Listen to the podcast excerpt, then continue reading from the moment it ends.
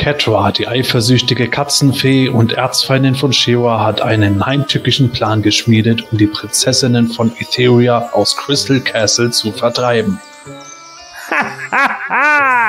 Was ist los, Catra? Haha, Claudine, ich habe einen heimtückischen Plan geschmiedet, um die Prinzessinnen von Etheria aus Crystal Castle vertreiben zu können. Das, das habe ich, ich doch gerade gesagt. gesagt. Ruhe, Vulkanmagier! Meine Freundin Entrapta, das bin ich, wird dafür sorgen, dass die Prinzessinnen in einem verzauberten Wildblumenfeld in einen tiefen Schlaf versinken. Wirklich? Das ist ja großartig, Catra. Äh, gab's das, das nicht schon beim Zauberer von Oz? Haha! oh, miese Peter, stimmt.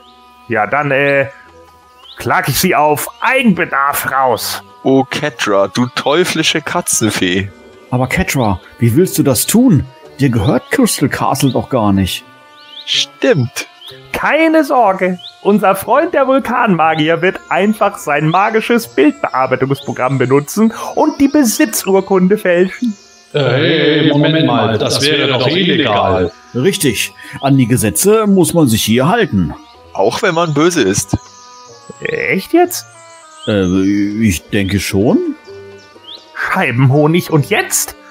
Wie wäre es, wenn ihr dem aktuellen Vermieter Crystal Castle einfach abkauft? Das ist genial. So machen wir es. Schnell, lasst uns unser Geld zusammenzählen. Ähm, ich, ich habe fünf Taler. Ich zwei. Ich habe eine Dose Katzenfutter. Und, Und ich, ich habe Rücken. Reicht das? Höchstens für ein Eis für jeden von uns. Fantastisch! Und zum Nachtisch mache ich uns die Dose Katzenfutter auf. Oh, Catra, du teuflische Katzenfee.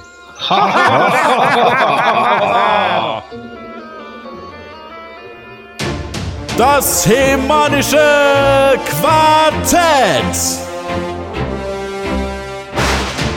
Präsentiert von planeteternia.de. Unglaublich, aber wir reden heute über ein altes Hörspiel. Ja, wie? Wir haben die Masters-Hörspiele doch alle durch. Oh Gott, bitte sag nicht, dass es die Radio Mac-Kassette ist. Also Gordon, natürlich nicht. Ach, na Gott sei. Wir sprechen über die Folge 1 der She-Ra Princess of Power Hörspiele. Was?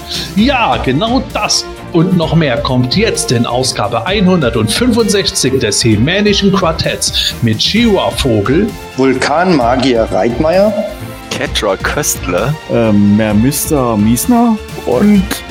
Nö, das lese ich nicht. Komm, jetzt mach schon, sonst zieht sie das ja noch länger. Und The Fluttering One Glimmer Volkmar. Viel Spaß! Das Hemanische Quartett.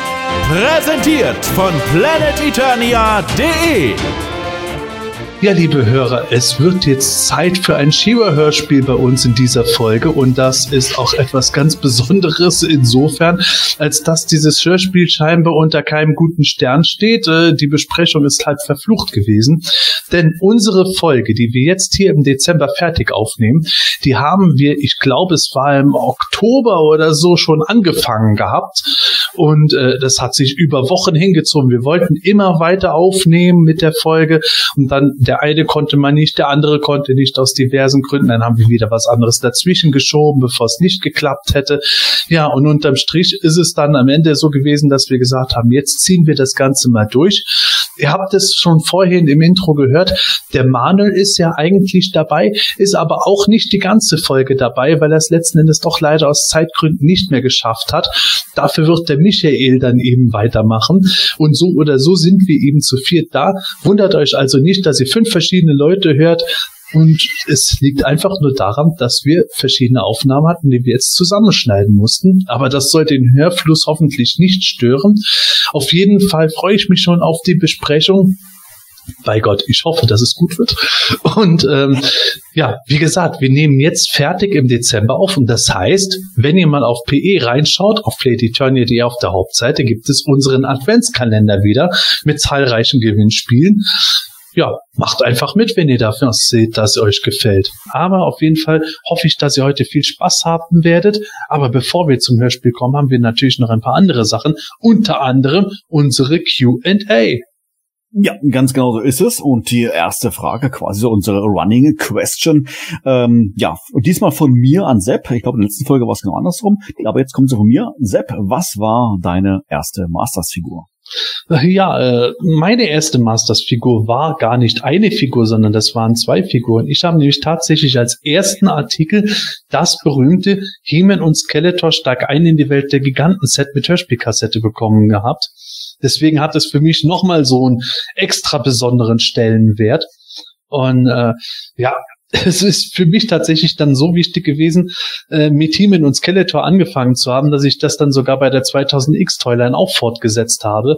Und bei Moto Classics war tatsächlich mal eine Weile für mich die Überlegung, äh, pausiere ich bei den Beastmen erstmal, bis der Skeletor raus ist, um da auch wieder He-Man und Skeletor als erste Figuren zu haben. Also das hat mich tatsächlich nachhaltig geprägt und das sehe ich bis heute noch vor mir irgendwo. Dieser halbnackte Barbar mit den blonden Haaren und daneben das Skelettgesicht mit der blauen Haut. Diese beiden Figuren nebeneinander, die gehören für mich so stark zusammen, so Yin und Yang mäßig. Ah, das ist für mich so der Inbegriff vom Moto gewesen. Und ja, das Set habe ich damals im Bestkauf in Bitbook bekommen, gibt es heute ja gar nicht mehr Bestkauf. Damals hat mein Vater da noch gearbeitet und war eine tolle Abteilung und es kann ich tatsächlich noch vor dem inneren Auge so ganz grob sehen, dass ich dieses Set im Regal hab hängen sehen und danach mit dem Ding im Auto sitze. Und das hast du heute immer noch OVP. Krass. Äh, nein. Okay. Das hast du ausgepackt, oh du Idiot. Ja, letzte Woche.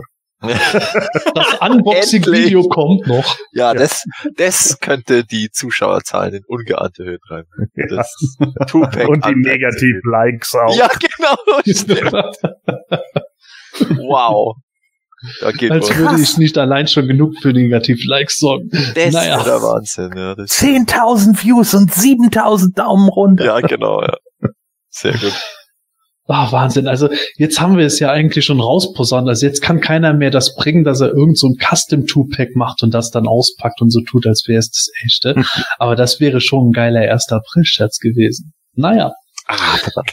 Ja, vor, vor, allen, vor allen Dingen, wenn, wenn du dann dieses Video machst und denkst, das ist ein, ähm, ein Replika, ein Fake und wir dann nachher sagen, du, April, April, das war's echte. Doppelte April, April. Sehr gut. Oh Gott. Ja. Mein Sebastian schlitzt dir nicht die Adern auf. Oh, krass. Okay, ja, dann kommen wir zu unseren anderen Hörerfragen. Ich muss mir übrigens noch mal eine andere Running Question dann überlegen für die nächsten. Egal. Unsere erste Frage kommt von Userin Wind Raider und die meint, Mattel liebäugelte ja Ende der 80er mit einer Moto Live-Action-Serie. Die fallen gelassenen Entwürfe zeigten ein futuristisches Fahrzeug- und Figurendesign, die unter anderem letztendlich für das NA-Skeletor-Design aufgegriffen wurden. Was sind eure Gedanken zu den damaligen Plänen, über die nur wenig bekannt ist? Wen hättet ihr mit der 80er Jahre Brille als Idealbesetzung für einen TV-Serien-He-Man gesehen? Und würdet ihr in einer neuzeitlichen Serie mehr Potenzial als im vielleicht kommenden Kinofilm sogar sehen? Ja, viele Fragen, die bestimmt der Gordon beantworten kann. Ja, also erstmal, dass eine Serie kommt, ist ja wahrscheinlich als ein Kinofilm, ne? Oh. So, und ähm, ja, äh, zu Gedanken zu damaligen Plänen, ähm, ich weiß ja eigentlich nur, dass da irgendwie, war da nicht irgendwann mal diese, diese Militär-Toyline geplant, aus der dann letzten Endes die NA-Figuren hervorgegangen sind?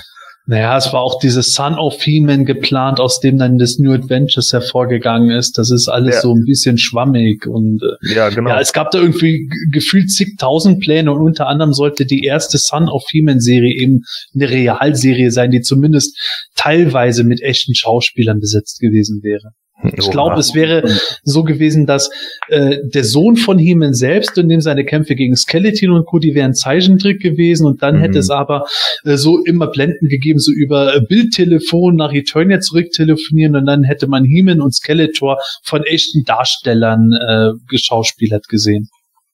War Ja, das war ein Konzept? So hätte Das war ein Konzept.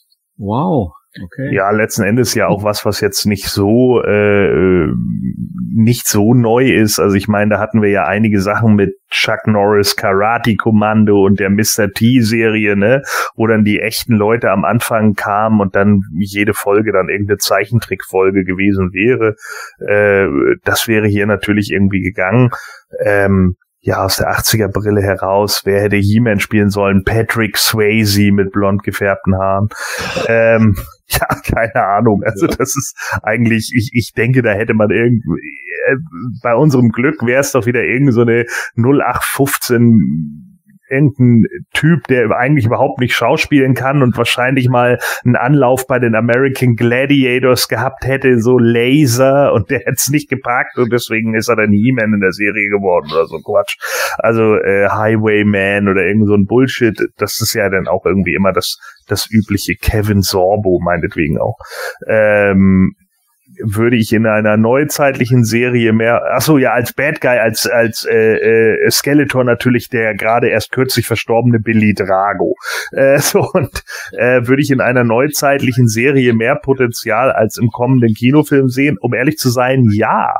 Äh, weil ich einfach glaube, dass man in einer Serie mehr damit machen kann. Dieses ganze Thema nämlich irgendwie auf, keine Ahnung, 120 bis 140 Minuten zu bannen, wird, glaube ich, sehr schwierig. Und und mehr als eine Einführung der Charaktere ist da in meinen Augen fast gar nicht drin, anstatt irgendwie so eine kurios standardisierte Fassung dann zu bekommen, die dann womöglich noch auf der Erde spielt. Ja, also das möchte ich natürlich schon mal grundlegend gar nicht. Äh, wenn man jetzt natürlich die Kohle hätte und davon darüber spekulieren wir jetzt ja einfach auch nur. Also wenn das Geld tatsächlich da wäre, vielleicht sogar in, in, in der Form von einem Game of Thrones Franchise oder sowas, äh, dann würde ich in der Serie definitiv sehr viel Potenzial sehen weil man da auch sehr viel dann machen kann und auch Charaktere einführen kann äh, und, und die auch über eine längere Bandbreite dann eben erzählen lassen kann, anstatt jetzt einen Film zu haben, wo man 35 Charaktere drin hat und keiner kommt irgendwie zur Geltung. Ne, das könnte man natürlich in der Serie über mehrere Staffeln ganz anders machen. Und wenn man es dann unbedingt für Erwachsene machen will, dass Clam Champ Man at Arms aufspießen muss, dann wäre das natürlich, dann wäre das natürlich auch ein Top-Cliffhanger für irgendeine, irgendein Staffelfinale oder sowas. Ne? Also da äh, sehe ich definitiv mehr Potenzial drin. Ja, äh, ich sehe tatsächlich auch heute allein auf dem aktuellen Stand der Technik ein Riesenpotenzial in der Serie, egal ob äh, äh mit CGI oder äh, Zeichentrick oder sonst was. Wir kriegen jetzt eine Zeichentrickserie, aber eine Live-Action-Serie in den 90ern zum Beispiel wäre für mich der schiere Albtraum gewesen, weil ich fand, das basieren wie Herkules oder Xena, auch wenn es gute Folgen hat, aber man hat da die Budgetgrenzen gesehen und heute kann man halt mit viel weniger deutlich mehr machen. Und äh, was damals äh, gewesen wäre, ähm, meine Gedanken habe ich ja vorhin schon im Grunde äh, durch Manuel bestätigt gehabt irgendwo. Also das, was damals geplant war, wäre nicht irgendwie so das Tollste gewesen, das ich mir hätte vorstellen können. Und meine Idealbesetzung für einen Serien-He-Man damals, boah, da muss ich tatsächlich passen, aber ich weiß, dass definitiv Tom Selleck damals Man at Arms hätte spielen müssen. Hast du vollkommen recht, alleine schon ja, von seiner Optik her in Magnum, mit seinem Schnauzer und so, das war, wäre schon was gewesen. Ja, und dann am besten auch die Rüstung von Man at Arms im Hawaii-Stil. Ja, genau, genau, richtig. Und dann der Windrider in Rot. Man at Arms im Hawaii-Stil. äh, die nächste Frage ist von Papi Skelly. Könntet ihr neben den Minicomics auch mal die EHPA oder die Condor, also Interpart-Hefte besprechen? Nein. Vollkommen ausgeschlossen. Nein, machen wir nicht. Nein. Nein. Nein, äh, klar, warum denn nicht? Also, äh, gerade die EHPA, muss ich sagen, das sind so die, die bei mir in meiner äh, Jugendzeit am ersten hängen geblieben sind. Also äh, allein schon über die Cover könnte man stundenlang, glaube ich, reden, wie genial die sind. Also pff, klar, warum nicht? Man, ja, warum nicht? Die Frage ja. bleibt. Genau, das ist tatsächlich auch was, wo ihr, liebe Hörer, uns auch immer wieder äh, unterstützen könnt. Also es ist natürlich immer gut, wenn ihr Vorschläge macht, aber es ist auch immer super, wenn es dann auch genug Leute gibt, die diese Vorschläge unterstützen. Wie jetzt eben Shearer-Hörspiele. Wenn letzten Endes äh, 50 Leute sagen, boah, die wollen wir nicht, dann werden wir natürlich auch eher äh, keine Shearer-Hörspiele, sondern Comics von E. Harper und Interpart besprechen. Wenn da wieder 50 Leute sagen, die wollen Themen wir lieber im Podcast mal besprochen haben. Also ihr seht es, Feedback ist immer gerne gewünscht, auch zu solchen Dingen. Und auch wenn ihr meint irgendwo, ach, die Sache ist schon gut, kommentiert einfach. Und wenn es nur ein, ich will das haben ist. Ach, außerdem gibt es wieder welche, die so sadistisch sind, dass sie einfach wollen, dass wir diese widerlichen Shira-Hörspiele hören. Zum Beispiel ich. Ja. okay, nächste Frage. Äh, eure Meinung ist die, also Entschuldigung, der Magier des Bösen fragt natürlich. Also eure Meinung ist die geplante DC Multiverse-Reihe mit Anti-Eternia die im Hörspiel versprochene Geschichte, die sich ja da nicht richtig entfaltet? Oder vergreift sich DC hier am allerheiligsten des Hörspielkorpus? Und was würdet ihr euch wünschen, aus Anti-Eternia in Bildform zu sehen? Tja, also ich denke nicht, dass es jetzt genau die Geschichte ist, die sich vielleicht der H.G. Francis damals ausgemalt hat, äh, die dann im Hörspiel, was aus welchen Gründen auch immer, Zeit oder Produktionsgründe vielleicht nicht ganz so ausführlich war, wie es vielleicht dann im, im Drehbuch geschrieben war. Ähm, aber ich, es, aus meiner Sicht ist die, die Prämisse, dass äh, Anti-Eternia sozusagen als der böseste Teil vom Masters of the Universe Multiversum die anderen Teile des Multiversums erobern oder zerstören wohl.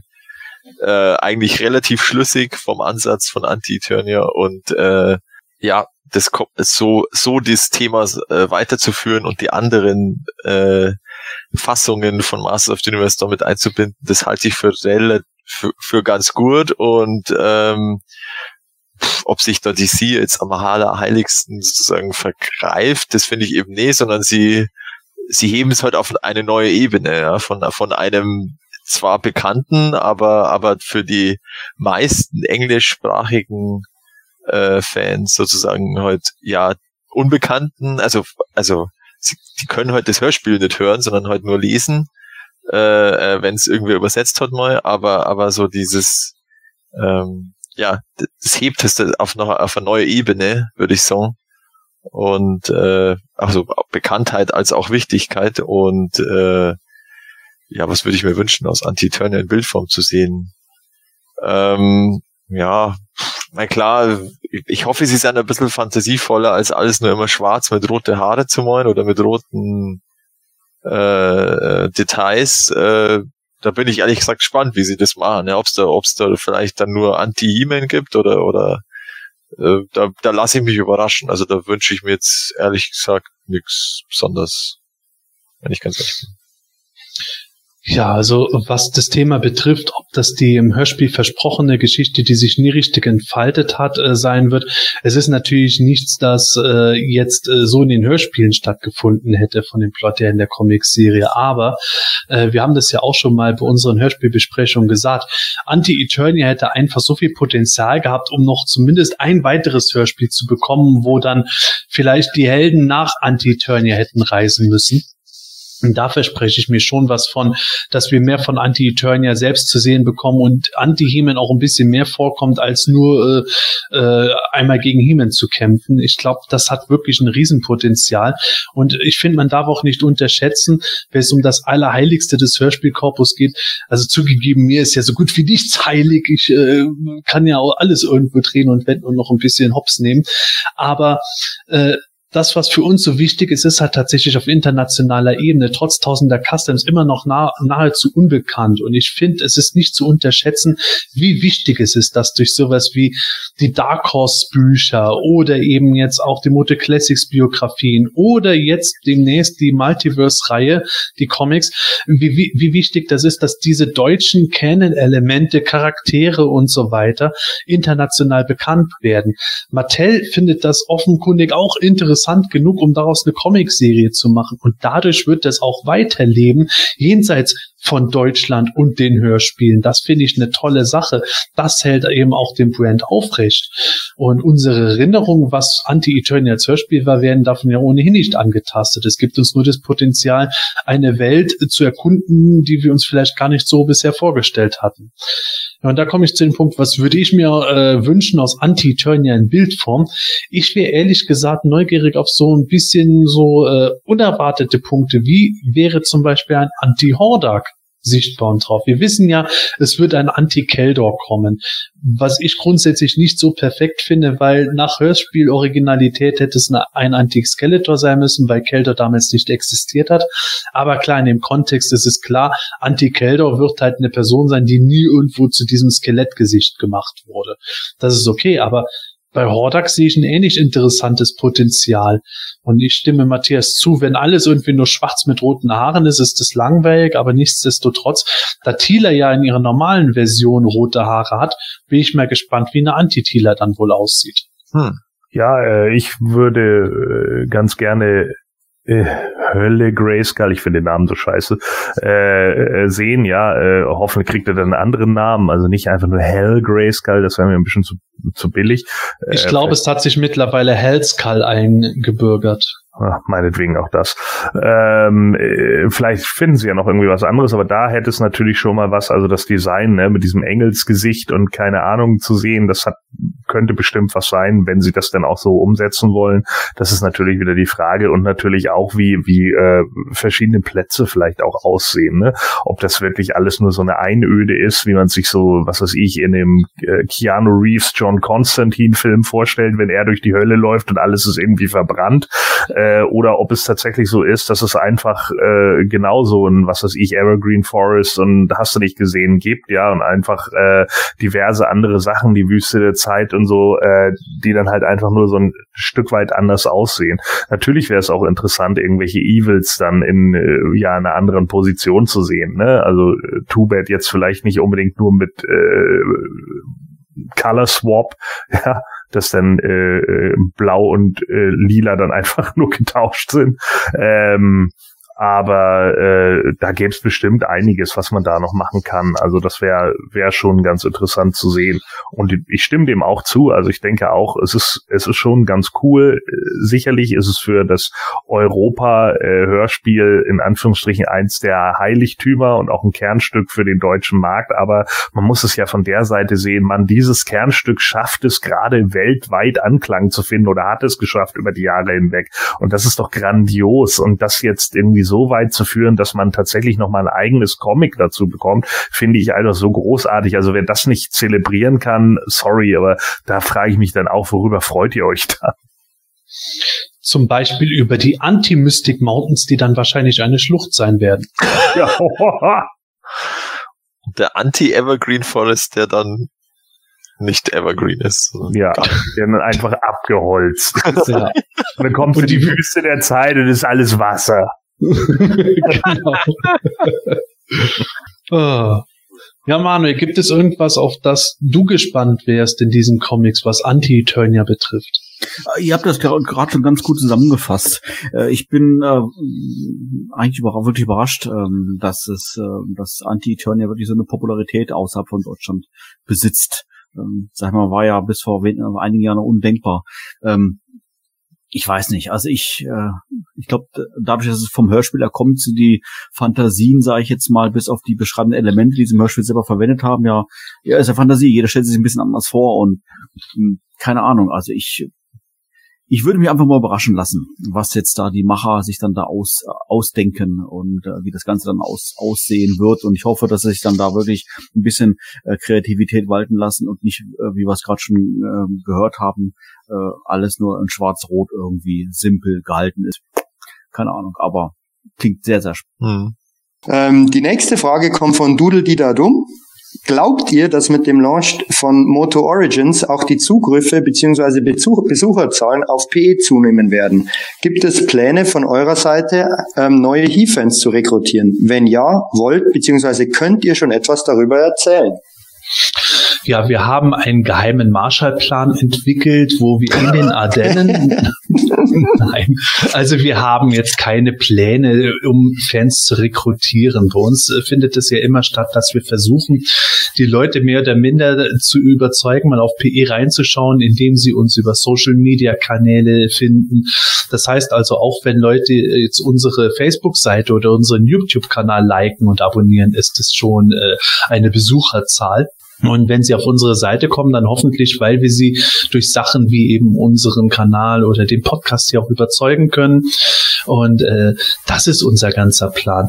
Und äh, ob wir jetzt glauben, dass mit dem Launch der Moto Origins auch die, Bezu auch die Besucherzahlen zunehmen werden, das wird sich zeigen, wenn die Origins mal da sind. Aber ich muss jetzt schon sagen, die Besucherzahlen nehmen stetig zu, äh, was jetzt nicht unbedingt mit den Moto Origins direkt zusammenhängt, wobei man da auch wieder einen kleinen Anstieg gesehen hat.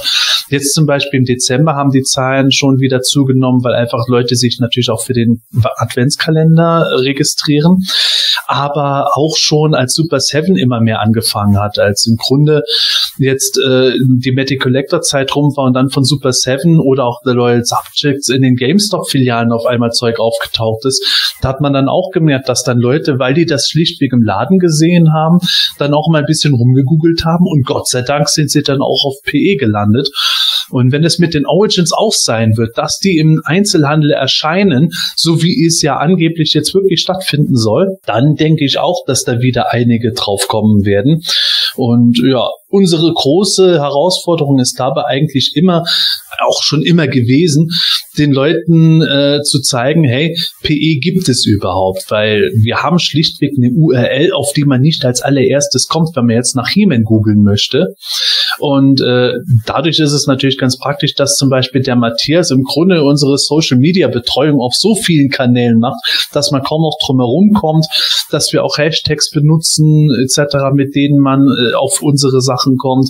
Ich habe mittlerweile auch festgestellt, wenn ich mir irgendwelche Bilder äh, suche auf Google, dann kommen auch schnell PE-Bilder. Das hilft halt alles dabei. Aber das ist jetzt kein spezieller Plan für die Zukunft, sondern das, was wir schon immer versuchen zu machen.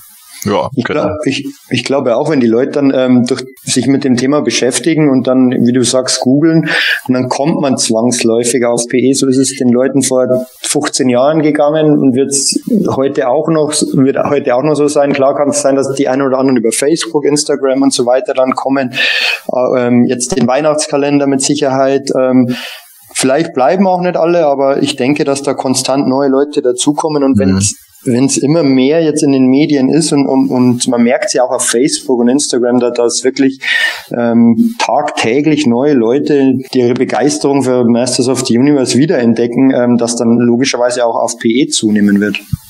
Ja, leider ist unser SEO nicht ganz so optimal. also man merkt schon, also ich glaube, wenn man nach Masters of the Universe sucht, dann sind wir nicht, sind wir nicht auf der ersten Seite, weil das sind dann natürlich irgendwelche News-Seiten, die irgendwann mal vor drei Monaten eine News zum Masters of the Universe Film geschrieben haben. Und Okay. deren SEO ist natürlich besser als unseres. Ähm, weil die haben natürlich ihre, was auch immer, Keywords. Ich, ich bin kein Experte, ich weiß nicht mehr, wie das funktioniert. Äh, aber wenn man ein bestimmtes Thema, jetzt zum Beispiel, keine Ahnung, äh, Laughing He-Man oder irgend sowas, also wenn man ein bestimmtes äh, Thema eingibt dann, und wir haben unsere Überschrift damals äh, halbwegs gut gewählt, dann, dann kommen wir schon in den Ergebnissen. Also das ist schon so. Ähm, aber bei Masters of the Universe müssen wir noch irgendwie schauen, dass wir da reinkommen in die auf die erste Seite. Genau. Es kann natürlich auch gut was helfen, wenn wir tatsächlich mal irgendwie mit Natel äh, näheren Verbindungen und ins Gespräch kommen, dass die halt auch vielleicht mal bei irgendwelchen Sachen uns irgendwo mit erwähnen Ja. oder man automatisch dann Sachen hat. Das kann ja durchaus passieren. Ja. Ähm, es ist aber auch äh, meiner Meinung nach schon ein bisschen äh, mittlerweile eine veränderte Situation gegenüber früher, weil nehmen wir als Beispiel mal die Grayscale-Con.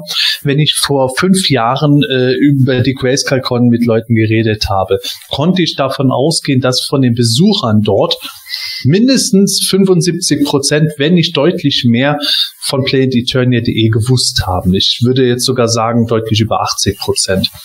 Das kann sich jetzt aktuell oder in den kommenden Jahren natürlich nochmal ändern, weil jetzt eben immer mehr Neulinge kommen, die eben von Moto Classics etc. jahrelang nichts mitgekriegt haben, selbst die 2000X-Zeit vielleicht verschlafen haben.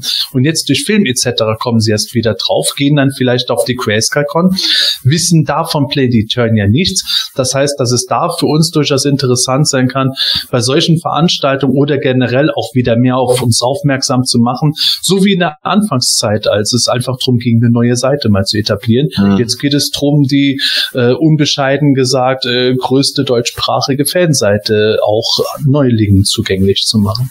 Ja, liebe Hörer, auch wenn ihr Fragen habt, dann stellt sie uns gerne über quartett.planeteternia.de oder im Forum auf planeteternia.de, zum Beispiel in einem Thread über die letzte Podcast-Sendung.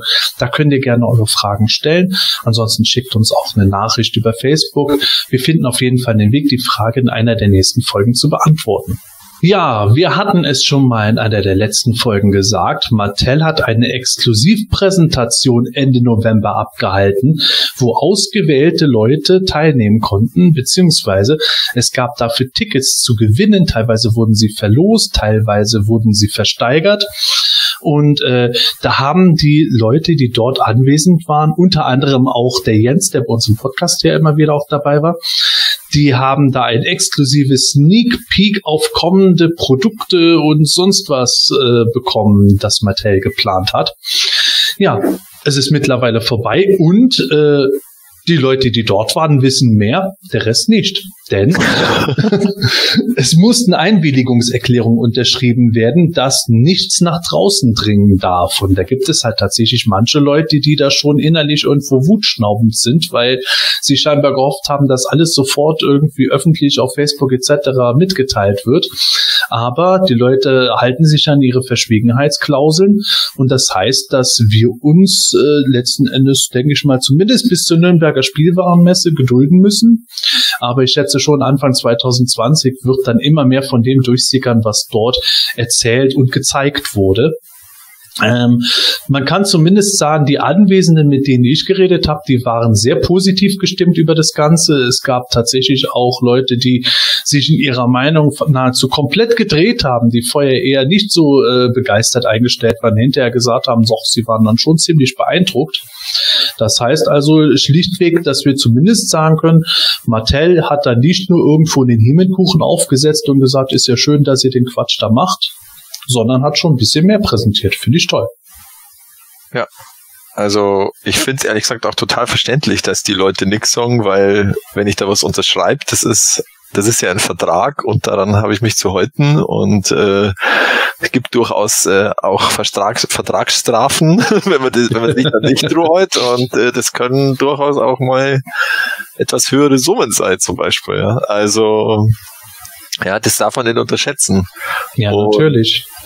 Es sind halt schlicht und ergreifend Geschäfts Geschäftsgeheimnisse von Mattel. Und äh, ja, die Wirtschaft, die ist da nicht zimperlich, wenn, wenn man die verrät. Also ähm, ja, das, darf, das darf man eigentlich nicht auf die leichte Schulter nehmen.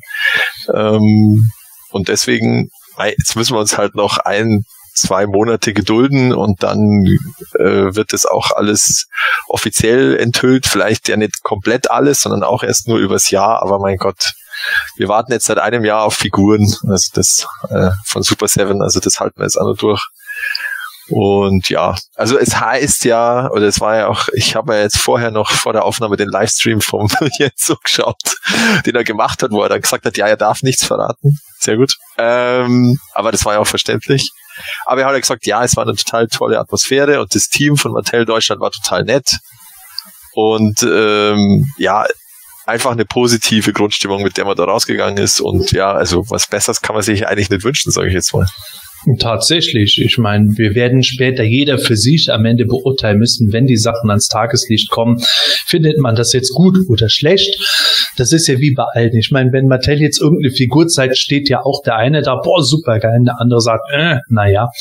Aber unabhängig davon bin ich schon so ein bisschen äh, in freudiger Erwartung, Nee, das klingt jetzt, als wäre ich schwanger. Also ich bin schon ein bisschen gehypt äh, auf das, was da kommen möge, weil Mattel offenbar doch Gas geben möchte. Und wir hatten ja schon, ich glaube, es war die letzte oder vorletzte Folge drüber geredet gehabt, dass wir gesagt hatten, ja, welchen Werbezweck soll das Ganze haben?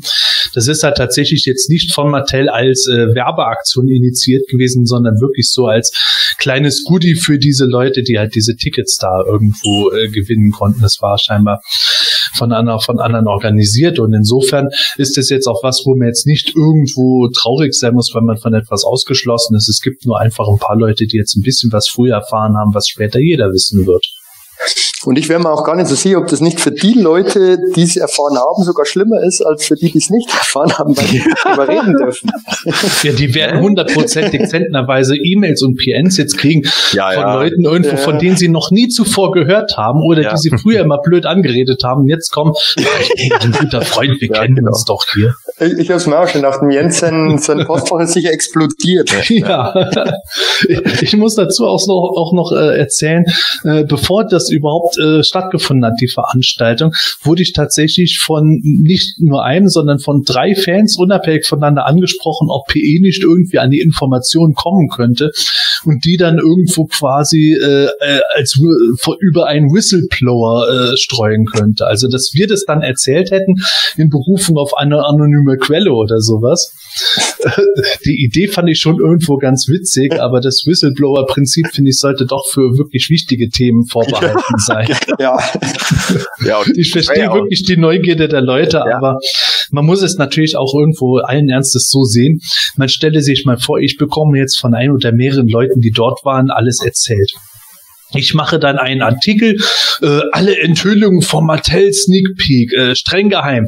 Das würde natürlich eine super geile, enorme Clickrate bringen, also wäre in erster Linie gut für uns. Auf der anderen Seite aber würde uns das äh, mittelfristig mit Sicherheit auch schaden, weil welches Unternehmen möchte sich gerne mit einer Website dann zum Beispiel irgendwo äh, besprechen, die im Grunde auf alles kackt, was man irgendwo macht, nur weil es um ein paar Spielzeuge oder sowas Ja. ging. Das fände ich Ja. dann halt auch nicht so toll. Also da versuche ich im Moment zumindest eher auf das Thema zu bauen, dass man irgendwann einen Kontakt mit Mattel herstellt und dann eine schöne Partnerschaft zusammen hat, wie man es zu 2000X Zeit noch hatte, als dass man jetzt für eine schnelle Clickrate äh, irgendwelche Sachen raushaut, die nicht nötig sind.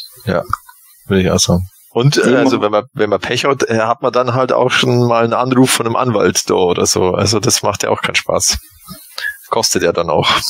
Ja, da muss ich tatsächlich sagen, dann würde ich mir noch weniger Sorgen machen, weil ich ja letzten Endes immer sagen könnte, hey, anonyme Quelle, was wollt ihr von mir? ja. Ist aber, ja, also ich, ich weiß schon, wie ich mit sowas umgehen müsste, wenn es so ist. Das ist halt durch einen gewissen Background mal ganz praktisch, aber es wäre trotzdem was, das einfach lästig wäre. Man müsste Ja. sich damit Zeug befassen, das man nicht machen muss für so etwas. Ja. Und es eben, und wenn man es jetzt, wenn man wenn das jetzt eben so lauf, gelaufen wäre, theoretisch auch mit der anony- anonymen Quelle, ähm, vielleicht gibt es ja in Zukunft, oder mit Sicherheit gibt es ja in Zukunft vielleicht auch mal Sachen von Mattel, vielleicht auch irgendwas Deutschland-Exklusives, das dann unter Umständen über PE vertrieben werden kann. Und wenn dann eben schon so eine negative Genau. Vorgeschichte da ist, dann ist es ähm, mit Sicherheit nicht gerade ähm, zuträglich fürs Vertrauensverhältnis mit Mattel. Genau. Weil das brauchst du, Richtig. das ist ja dann auch was, was du erst einmal geheim halten musst und äh, ja. So Ja, das genau das. Vertrauen. Also letzten Endes, die Neugierde darf weiter ins Unermessliche steigen, die Spekulationen rennen wild, aber wir warten einfach mal ab, was in den kommenden Monaten wirklich enthüllt wird. Ja. Es ist ja schon mal positiv, dass sich überhaupt bei Mattel Deutschland irgendjemand mit dem Thema Masters of the Universe beschäftigt wieder. Weil das war ja jetzt im Grunde seit 2000X nicht existent ja, also es, es gab da natürlich auch Leute, die sich für Moto vielleicht interessiert haben, Ja. aber die haben halt nicht unbedingt an dem Drücker gesessen, äh, wo sie was hätten machen können, was äh, das deutsche Fan betrifft, weil das, das war halt einfach Mattel USA die meiste Zeit. Genau.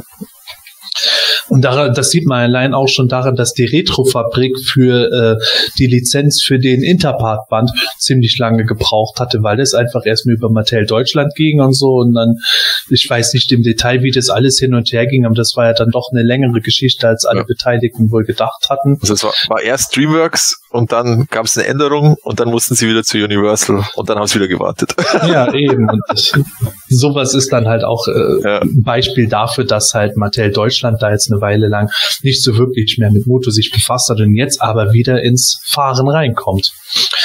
Ja, Mattel Deutschland wird vielleicht irgendwas für die Grayscale-Con machen, das weiß man nicht, keine Ahnung, vielleicht auch nicht, aber Mattel USA wird auf jeden Fall mit der PowerCon nächstes Jahr zusammenarbeiten.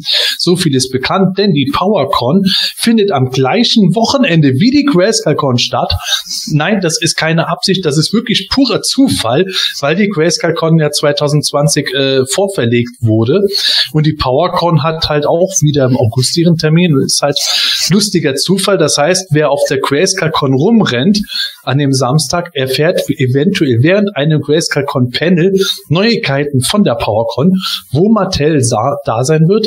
Nicht nur wird Mattel da sein, sondern sie haben angekündigt, dass sie unter anderem Neuigkeiten über die Masters-Serie, also Masters of the Universe Revelations, und über den Masters Kinofilm mitteilen werden. Gordon, was sagst du dazu? Ja, äh, die Serie, das wird bestimmt ganz interessant, äh, mal zu gucken, wie sich die Leute da austoben. Äh, ich glaube, darüber haben wir schon gesprochen. Ähm, letzten Endes müssen wir da jetzt ja auch abwarten. Ja, da äh, gibt es nicht so viel Neues. Ne? Ja. Nee, eben, genau so. Und äh, dass die Serie kommt, daran glaube ich auch beim Film. so und äh, das ist eben genau der Punkt. Also ähm, ja, die Serie äh, gucke ich mir sicherlich ganz gerne dann mal an. Äh, da schaue ich einfach mal rein. Ähm, sofern ich denn die Zeit finde, ich bin bei Shira auch immer noch nicht über Staffel 1 hinausgekommen. Äh, aber äh, ja, da gucke ich bestimmt mal rein und dann mal schauen, äh, wie sich das dann äh, ja ausgibt. Und ja, zum Rest, äh, nee, nicht, nicht immer wieder. Nee. Ich würde ehrlich gesagt aber mal gerne erleben, wenn du auf der PowerCon wärst und im Mattel-Panel sitzen würdest zum Film. ja. Dann würde ich auch, würde ich den Leuten da genau das Gleiche sagen wie hier. Dann würde ich auch sagen, ja Leute, so jetzt mal ganz ernsthaft, das ist, es ist einfach nur noch lächerlich. Seit 21 Jahren sammeln wir darüber so und es passiert irgendwie nichts und jedes Mal kommt dann wieder, ja, ach jetzt verschieben wir den Termin und ach jetzt schieben wir es nach Netflix und ah vielleicht kriegen wir es doch bei Disney Plus unter, was weiß ich nicht, was ihr euch immer alles für Sachen ausdenkt. Aber de facto ist doch einfach all Taten über Worte. So und von den Taten passiert nix. Eine scheiß Grafik ins Internet zu stellen, das habe ich ja schon vor ein paar Monaten gesagt, mit einem Datum drauf, das kann einfach jeder. Das heißt auch nichts mehr. Das haben wir alles schon gesehen. Das ist, tut mir leid, aber nee, solange da nicht irgendein Produktionsstart ist oder sonst was, pff, I don't care. Das Interessante wird eben tatsächlich sein, also das wäre meine Hoffnung, wie geil wäre das, wenn auf der PowerCon der erste richtige Trailer zum Film gezeigt wird, dass wir bis dahin wirklich Cast and Crew haben, Dreharbeiten stattgefunden haben, der Film im Grunde nur noch im Endschnitt ist und wir dann eben den ersten Trailer zu sehen bekommen. Das mhm. wäre doch dann tatsächlich mal was. Also jetzt nur rein im Konjunktiv. Ja, aber wäre schon höchst sportlich, also weil das wäre ja dann in acht Monaten oder neun ja. Und aktuell kann man eigentlich nicht davon ausgehen, dass schon irgendwas passiert ist. Äh, also ich hatte der Noah Centineo hat sich ja irgendwie ja verletzt oder so, ich weiß es nicht. Irgendwo beim, beim Schwert in die Luft beim, halten. Insta beim, beim Instagrammen. ja, genau.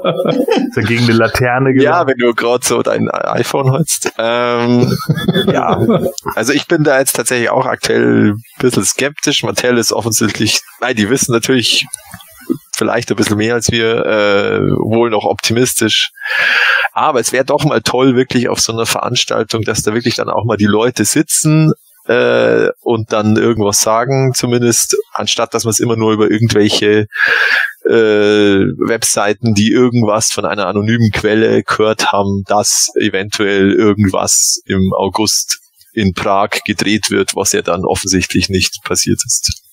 Ja, genau. Ach, Ach, mir ist das eigentlich auch, ich habe da null Erwartungen. Wenn was kommt, schön. Ich freue mich, dass das, und da glaube ich tatsächlich dran, dass zu dem Revelations irgendwas ja, kommen wird. Ja, das sowieso. Ähm, und wenn dann zum Film was kommt, schön. Wenn nicht, meine Güte, der Gordon hat es richtig gesagt, wir haben schon alles gesagt zum Film, wir haben schon spekuliert, äh, was wir gut finden würden, was wir schlecht finden würden. Ähm, ich bin da echt relativ entspannt. Ähm, ich freue mich auf die Serie. Ähm, bin eher gespannt, weil es ja ähm, zum gleichen, am gleichen Wochenende stattfinden wird, ob vielleicht ähm, die ähm, Exclusives von der PowerCon gleichzeitig auf der GrayscaleCon zu haben sein werden. Das wäre natürlich eine feine Sache. Ähm, Ja, konnte ich mir jetzt aber ehrlich gesagt logistisch schwer vorstellen. Hm, Sofern die PowerCon-Sachen äh, eben vorher fertig werden, das ist ja, Ja. dann das Interessante. Ähm, da kommen wir aber im Grunde schon Ja. direkt zum nächsten Thema. Gehen wir doch direkt rein, nämlich PowerCon Exclusives 2020 wird es definitiv geben, aber keine Moto Classics Figuren. Das steht fest. Es wird keine Exclusives von den Classics geben, womit es tatsächlich so aussieht, dass die letzten Figuren eben die Filmfiguren sein werden, also zum 87er Film und äh, Snake Mountain. Und äh, es scheint aber tatsächlich so, natürlich, weil Mattel jetzt irgendwie mit der PowerCon zusammenarbeitet, wäre es naheliegend, dass wir Moto Origins Exclusives sehen werden. Vielleicht sogar schon für irgendwas. So rein theoretisch könnten sie auch eine Markette zur äh, Netflix-Serie rausbringen, so wie es das bei der Shiva-Serie auch gab und sowas. Da ist ja jetzt wirklich viel an Möglichkeiten offen. Und vielleicht könnte das ja auch sein, wenn es jetzt frühzeitig genug bestellt und äh, produziert wird, dass dann die PowerCon mit der GrayscaleCon zusammenarbeitet und dann das eine Kontingent geht halt sofort nach Deutschland, ist rechtzeitig da und kann da ausgeliefert werden. Das ist halt die Frage, wie weit das schon alles im Fortbeschreiten ist. Und es wäre ja zu gut, wenn wenn wenn es irgendwie so ein He-Man Skeletor äh, Two-Pack geben würde und, und das ist PowerCon Exclusive wäre dann das Steig, Steig ein in die Welt der Giganten. Ja, oder das Grayskull, das He-Man- Grayskull Con Exclusive, das würde ja viel besser passen als ein, Ja, ein äh, deutsches Exclusive. Ja. Das meinte ich ja, klar, so. logisch, Grace, ja, nee, ver, verplappert. Ja, Das Grayskull Clone Exclusive wäre natürlich extrem cool und, und Ja. auf der PowerCon halt ähm, irgendwie das internationale Set dann. Ja, das fand ich ja auch so geil. Die haben doch auf der äh, GrayscaleCon dieses Jahr auch so ein äh, Custom-Set verlost gehabt. Stark ein die Welt in die Welt der Giganten, aber mit äh, den Filmation-Versionen von Das- Super das- 7. Das wollte ich gerade sagen, das hat leider nicht geklappt anscheinend. Da haben sie entweder äh, hat der Customizer das nicht rechtzeitig fertig gekriegt oder es hat sich dann zerschlagen. Auf alle Fälle. Ähm, das war ja der Gewinn von dem äh, Art Double Feature Wettbewerb, wo man selber Ja. die Szenen ähm, machen hat können. Und da wurde dann stattdessen ein Mega Constructs äh, Castle Grayskull äh, war dann der erste Preis. Okay, hätte ich ehrlich gesagt das Castle Grayskull lieber gewollt, weil ich das nicht habe. Ja, aber, Aber, so die Idee sich ist halt geil. Genau, die Idee ist da und äh, das wäre natürlich also naheliegendst, äh, das äh, als deutsches äh, Exclusive zu machen, den, den Origins, He-Man und Skeletor da so einen Doppelpack zu legen. Wäre extrem genial. Ähm, Ja. Wobei, ja, wahrscheinlich, mal schauen, vielleicht ist es wirklich zu knapp, dass, dass, dass die Sachen noch rechtzeitig zur GrayscaleCon rübergeschifft werden können. Ähm, weil da wird es ja dann wahrscheinlich nicht mehr so laufen wie bei Super 7, dass, dass dann die Sachen eher sogar in Deutschland sind als in, in Amerika, weil es direkt von der Firma importiert wird. Das wird Mattel mit Sicherheit nicht ähm, so machen. Ach, wer weiß, vielleicht äh, gibt es da, äh, da doch wieder das eine oder andere. Ja. Zu 2000X-Zeiten hatten wir auch Sachen vor den Amis. Das stimmt eigentlich. Ja. Das kommt natürlich jetzt Zeit dadurch, dass jetzt Mattel Deutschland ja auch involviert ist, äh, konnte es ja quasi dann so äh, ähm, offiziell von Mattel USA an die PowerCon geliefert werden und von Mattel Deutschland an die GrayscaleCon. Und dann hast du immer dieses äh, System, wie ja jetzt äh, letztes Jahr zum Beispiel, dass halt die PowerCon erst einmal ihre Teilnehmerexemplare zu sich geschickt kriegt und dann irgendwann Monate später die Nicht-Teilnehmer-Exemplare dann eben weiter, äh, dann erst erscheinen und dann verschickt werden. Also dann hast du, ein, du hast eigentlich jetzt vielleicht ein ganz anderes Vertriebssystem, dadurch, dass jetzt Mattel da so offiziell dabei ist. Wäre eine feine Sache, weil es dann vielleicht äh, preislich für uns wieder ähm, etwas humaner wird bei diesen Ja, das stimmt. Auf jeden Fall, wie ich es fast schon im Vorbeigehen gesagt habe, keine Moto Classics auf jeden Fall. Das heißt für uns, äh, die nahezu letzte Chance auf Masken der Machtdämonen ist damit auch verstrichen. Man weiß jetzt natürlich nicht, was übernächstes Jahr stattfinden wird, aber wie ich schon mal erwähnt habe, je länger die Zeit läuft ohne Classics, desto geringer die Chance, dass die nochmal zurückkommen. Ja. Und äh, ich muss aber auch sagen, Gordon, vielleicht geht es dir auch so. Ich bin zumindest ganz froh, dass damit die Wahrscheinlichkeit ausgeschlossen ist, dass man halt eben für ein Schweinegeld jetzt eine pinke Tila holen sollte oder einen Leo Skeletor. Ich hätte zwei, zwar beide Figuren grundlegend noch ganz nett gefunden, aber preislich wäre das halt doch heftig geworden und da bin ich nicht so unglücklich, dass ich diese Lücke nicht auch noch irgendwo schließen muss. Ja, ich hatte das ja schon ein, zwei Mal gesagt, dass ich das so äh, eher mit einem lachenden als mit einem weinenden Auge sehe. Ne? Wir haben eine tolle Toyline bekommen. Klar, es gibt Figuren, die jeder noch haben möchte, bla, das wiederholen wir jetzt auch, glaube ich, schon zum x-ten Mal. Letzten Endes ähm, jetzt ist es eben so, und ich sehe das ganz genauso wie du, je länger da die Zeit verstreicht, desto unwahrscheinlicher wird es, dass da nochmal neue Sachen kommen, weil wen willst du damit dann abgreifen? Klar würde es dann vielleicht einen kleinen Fanstamm geben, der sagt, oh ja, das ist nochmal interessant, das würde ich vielleicht nochmal kaufen, aber ob das dann wirklich die, äh, den großen Ansturm bringt oder sich auch tatsächlich in irgendeiner Weise rechnet oder rentiert, das wage ich einfach zu bezweifeln. Und da haben wir ja auch schon drüber gesprochen, dass dann eben die Macht, Masken der Machtdämonen Person eben auch nicht äh, äh, jetzt die breite Masse in irgendeiner Weise ansprechen würden, sondern eher den kleineren Fanstamm, der halt die Minicomics gerne mag oder wie auch immer. So, und das ist halt nun mal das Problem an der Sache. Und wenn jetzt schon gesagt wird, es kommen keine Moto Classics Figuren in 2020, nicht mal als, als Exclusives, dann bin ich jetzt so weit zu sagen, okay, dann ist es das jetzt, dann war's das mit der Serie. Ja, und wenn dann doch irgendwann in weiterer Zukunft doch noch mal was kommen sollte, dass wir dann auch noch cool finden, finden, nehmen wir das natürlich dankbar an. Ich finde aber, es ist allmählich so ein bisschen der Zeitpunkt gekommen, wo man einfach das mal in die Schublade legt und wieder auspackt, wenn wirklich ja. was Konkretes, als dass man damit immer irgendwo spazieren geht. Ja, also der Val Staples, der hat es ja sozusagen bekannt gegeben als Forenpost äh, im, im PowerCon 2020 Thread auf Heman.org und da hat er natürlich dann auch wieder neigeschrieben, ja, er hat es zwar versucht, äh, Classics als ähm, äh, Exclusives irgendwie durchzubringen bei Mattel, aber die haben halt jetzt einfach nächstes Jahr komplett den Fokus auf Origins und äh, die ganzen anderen Sachen.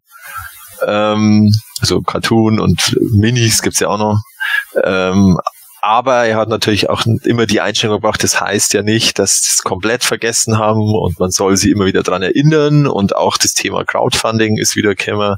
Also vielleicht kommt ja Mattel dann auch auf einen ähnlichen Trichter wie ähm, äh, Hasbro mit ihrem Hasbro Haslab, dass die dann auch so offizielles Crowdfunding machen und dann wird's halt so vielleicht gelöst, ja. Also das könnte ja sein, dass sie dann sagen, okay, hier machen wir, was ich, von der Liste die äh, Top 5 Figuren und wenn das zusammenkommt, die Kohle, dann kommen die und wenn dann, dann nicht, dann nicht. Also das wäre vielleicht eine Lösung, aber halt 2020 definitiv nicht.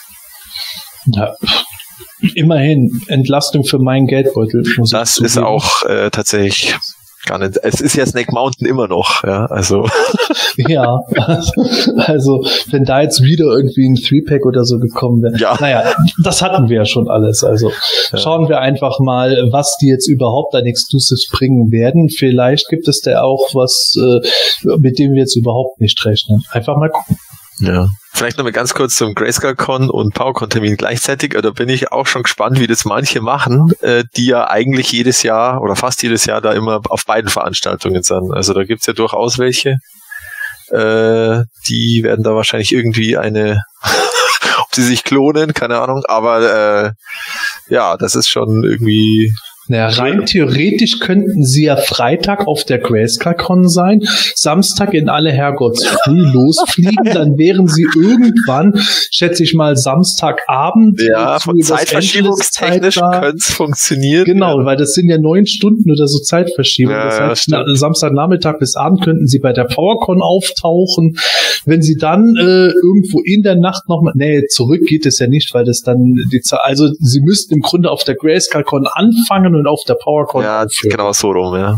Also, also ich werde ja wieder auf die Grayscale-Con fahren und ich glaube, das wird, äh, es wird höchst interessant, wie ich das da mache, dass ich gleichzeitig immer ein Auge auf PowerCon habe und Aber vielleicht ist auch einfach ein Panel auf der Grayscale-Con dann hier die News von der PowerCon. Ja, also man muss ja wirklich sagen, wenn ich jetzt äh, an deren Stelle bin, ohne jemandem was vorschreiben zu wollen, aber ich würde mir zumindest überlegen irgendwo, ob man da ins Gespräch kommen kann, äh, dass man irgendwie zeitlich zueinander findet, dass man da Ja. irgendwas parallel macht, wie eine Live-Schalte oder sowas. Das wäre oder genial. mit Mattel, hey, wenn ihr das um die und die Uhrzeit bei der PowerCon präsentiert, Ja. dann ist das die und die Uhrzeit bei uns, dann machen wir, wie es damals mit Scott Knightley versucht wurde, irgendwie abends äh, einfach irgendwo eine Parallelpresse oder sowas um 9 Ja. Uhr deutscher Zeit. Ja, Ich das glaube auch, dass da-. Dass da durchaus Synergieeffekte gibt, Ja. die, man, die man ausnutzen könnte. Ja. Es muss ja nicht unbedingt was Verkehrtes sein. Nee, nee, Ganz, also ganz ehrlich, so viele Leute wird es wahrscheinlich auch nicht geben aus Deutschland, die beide Veranstaltungen Ja, gleichzeitig ansonsten besucht hätten. Ich meine, die, die das gemacht hätten, für die ist das jetzt natürlich doof, aber die meisten werden, denke ich, doch dann eher auf die Grayscale-Con gehen und da dann der Dinge harren, die hoffentlich kommen mögen. hm, genau. Ja. Aber bietet mit Sicherheit ordentlich Gesprächsstoff dann auf Ja, ja, auf alle Fälle. Ja, liebe Hörer, es ist soweit. Shiva, Princess of Power, Folge 1 im Schatten der Katze ist der Titel des Hörspiels, dem wir uns jetzt widmen werden. Und wie ich es schon eingangs gesagt habe, es war nicht leicht, diese Aufnahme zusammenzukriegen. Jetzt bin ich gespannt, wie wir drüber reden werden. Das Hörspiel ist ja auch berühmt berüchtigt. Man kann sagen, die Shiva-Hörspiele sind nicht unbedingt das allerbeliebteste unter den Masters-Hörspielen bei den Fans. Nichtsdestotrotz, los geht es. Gordon, erzähl mal, was drin passiert. So, also, okay. Während Adora mit ihren Freundinnen Geburtstag feiert, hackt Catra einen teuflischen Racheplan aus, da sie nicht eingeladen wurde. Durch Entraptor lässt sie die Prinzessinnen wissen, dass Flatterina auf einer Insel aus Wildblumen gefangen ist. Ja, klingt so, wie es klingt, ne? Im Zuge der folgenden Suche findet Angela die Freundin tatsächlich in einem Feld direkt neben ihrer Wohnstätte. Durch die magischen Wildblumen schläft aber Angela wie Flatterina schnell ein und fällt bewusstlos zu Boden. Während Shira, Loki und Bo vergebens versuchen, den Zauber zu brechen, dringen Catra und Claudine in Crystal Castle ein und wollen durch magische Zeichen verhindern, dass Shira den Palast äh, zurückerobern kann. In der Zwischenzeit bemerken Shira und ihre Freunde, dass Flatterina durch ihre Wohnstätte einen Baumpalast, der sich nun verfärbt, um Hilfe ruft. Als Loki ein Blatt des Baumes pflückt, wachen Flatterina und Angela auf. Zunächst beschuldigt Flatterina Perfumer, beide erkennen aber schnell, dass Catra sie gegeneinander aufbringen wollte. So.